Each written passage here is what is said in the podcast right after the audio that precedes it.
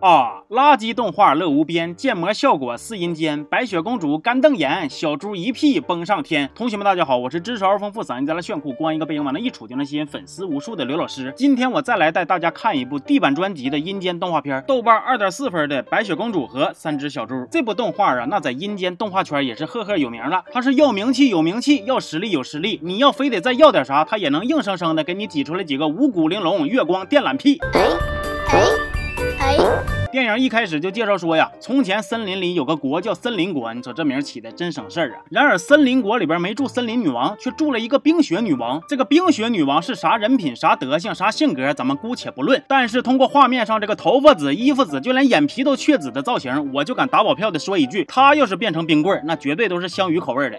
说冰雪女王因为自己是人形自走制冰机，碰谁谁冷冻，所以她就自责的离开了森林国。临走的时候，她还把女儿白雪公主，没错，冰雪女王的闺女叫白雪公主，都跟雪沾点关系，倒是也合理。她把白雪公主送走了，还找了一个松鼠陪她。但是这个冰雪女王走后不久，森林国就被这个大反派狼外婆给统治了。咱们的故事呢，也就从这儿正式开始了。首先，画面给到白雪公主，她正搁那跟松鼠翩翩起舞呢。那别的不说，那白雪公主那是真吓人呐，那俩大眼睛，那老尖下巴，大姐你这个美颜。是不是开的有点太过了呀？再看那头发那眼袋，你就说实话，是不是天天熬夜还不乐意洗头？说这个松鼠和白雪公主一天也是屁事都没有，就闲唠嗑啊。等唠到了白雪公主的妈妈，松鼠就说：“你妈是去寻找诗和远方了。”这话乍一听，我还以为这个冰雪女王大娘还挺文艺呢。但是，也许她在诗和远方。很忙呢，好家伙，我一听那意思，感情诗和远方是个地名啊。那照这么分析，一般起这种名的，无非就这个烧烤店和 KTV 了啊。那你都能脑补出画面啊？这冰雪女王白天穿串斟啤酒，晚上就当这个驻唱，天天就姐就是女王，自信放光芒。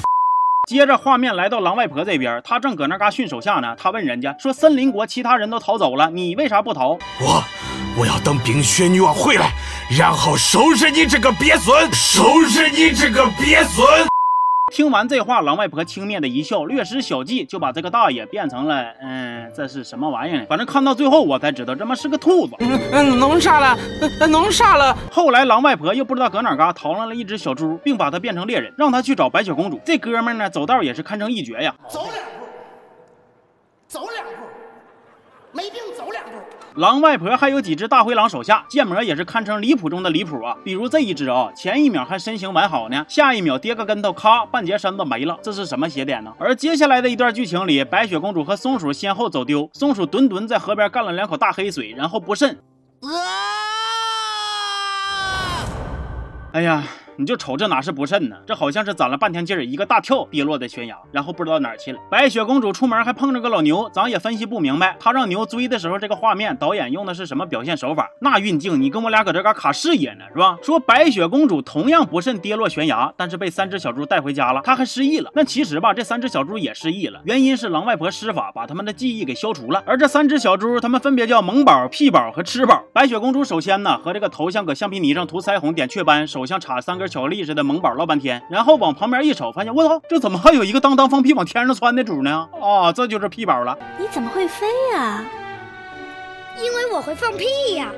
我放的屁像喷气机一样，很有冲击力。那咱说这个屁宝啊，那真乃神人呢，不是那个神猪啊。三只小猪出门采蘑菇，那俩吭哧吭哧往前走，屁宝一个屁一个屁往前蹦啊！哎呦我去，那啥体格子呀，扛你这么霍霍呀？你说你一个单缸四驱喷气猪，进气格栅就那么点这么呼哧呼哧的往前蹦，那别给你干缺氧了。而他旁边这个吃饱更能扯犊子啊，走走道他嘎躺下了，哎呀不行了，饿不行了，结果让屁宝一个屁给他崩精神了，说这屁香，草莓味的，好家伙，那屁还有草莓味的呢？那这要是再有个什么？香鱼味的，你还能给这个白雪公主崩的想他妈了呢？哼，一边闻屁一边哭着想妈，那画面是何等美好啊！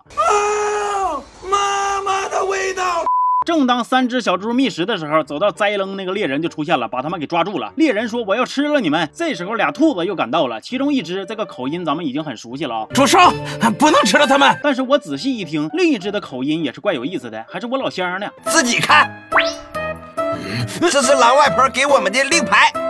咱也不知道你们这个森林是地处何方啊，又怎么能天南海北的招贤纳士？咋啥口音都有呢？一会儿河南，一会儿东北的。总之呢，他又搁这嘎折腾半天，三只小猪跑了，但白雪公主傻呵的却把猎人领回来吃饭。于是乎，这帮小猪又和猎人吵了起来。屁宝当又一个屁，把猎人给熏个够呛。咋这么臭呢？这时候屁宝说了，哼，我这屁好人闻了香，坏人闻了臭，你是坏人。那猎人就赶紧就改口说香，哼，行啊，放个屁还能检验人品，这是皇帝的新屁吗？那看猪和猎人吵的是不可开交，白雪公主出来主持大局了，说别吵吵了，能不能好好吃饭了？那不是大姐呀，那你光说呀，你倒是上菜呀。那俩人仨猪光搁这嘎达大眼瞪小眼，那桌子上都没见你摆上，你让人吃啥呀？完了，白雪公主又说了，我给你们唱首歌吧。然后她就扯脖子开唱。其实这个片里啊，她不是第一次唱了，但是唱了好几回了，就那一个调，就那几句词儿。而且她唱歌还有一个功效，就是能下雪，能破开狼外婆的魔法。这回她一唱啊，大伙的记忆就全回来了。三只小猪非常震惊的回忆道：“原来我以前不是猪哦，那不是猪，你是啥呢？我是猪猪国的大王子。呃，你跟我搁这儿搁这儿呢，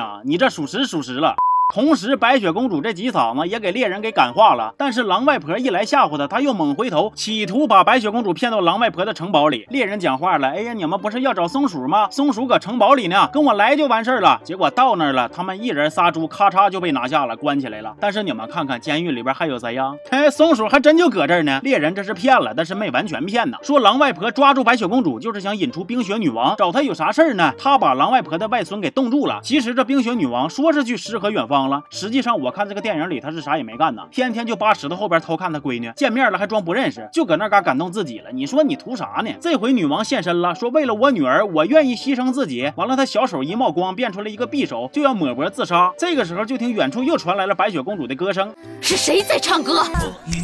温暖了寂寞。这回他唱着唱着还许个愿，说帮我毁掉这个害人的王宫。就看突然天降大雪球子，扑通就给王宫给砸了。白雪公主走出牢房，和他妈母女相认，就开始了各种你爱我，我爱你，白雪公主甜蜜蜜的感人情节呀。这些事儿咱就爱咋咋地吧啊！重点来看一下狼外婆的暴走形态。来，小狼给大伙整个活儿，走。变成大灰狼以后，他就追上了三只小猪，这顿龇牙咧嘴、呜嗷喊叫啊！结果等白雪公主娘俩出来了，一股蓝烟怼他屁股就给他冻住了。白雪公主那小嘴是真甜呐，这回不唱歌了，又开始说教了。说说的，狼外孙也解冻了。狼外孙主动承认错误，说当初是我要偷袭冰雪女王才被封印的，我活该。于是乎心结就解开了，这几个人就全都高呼放下仇恨吧。这狼外婆倒是挺听劝的，让他放下他就放下了。哎，一场正与邪的斗争就此化解。那么演到这儿呢，这个动画片就进入了尾声。当然，它的结尾还是给咱们一个小小的惊喜，被感。化的猎人来他们家了，屁宝当又一个屁，检验一下他的人品的好坏。